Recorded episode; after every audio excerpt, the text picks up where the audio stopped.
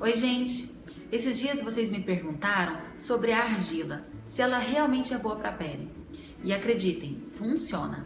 O, o, problema é você saber escolher qual é a argila certa para o seu tipo de pele. Pessoas que têm pele mais seca vão se dar muito bem com a argila branca. Pessoas que têm pele mais oleosa ou com tendência à acne vão preferir a argila verde.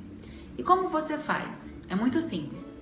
Em casa você vai pegar uma colher da argila e misturar num copo de água, um copo americano. Não precisa encher muito, metade do copo geralmente é suficiente. Misture a metade do copo e uma colher de sopa. Faça uma pasta bem homogênea.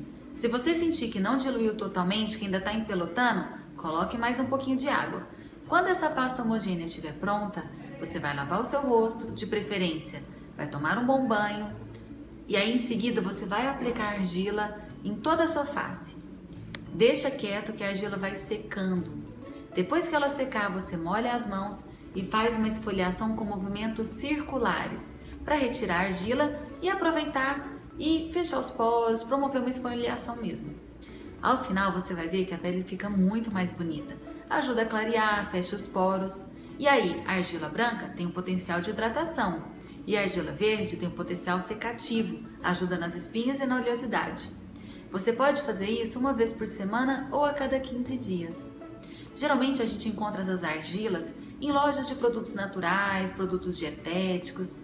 É só você procurar na sua cidade. Super fácil de fazer e olha só, até gestante pode usar. Essa é a minha dica dessa semana para vocês. Ah, e continuem enviando as perguntas que eu adoro responder.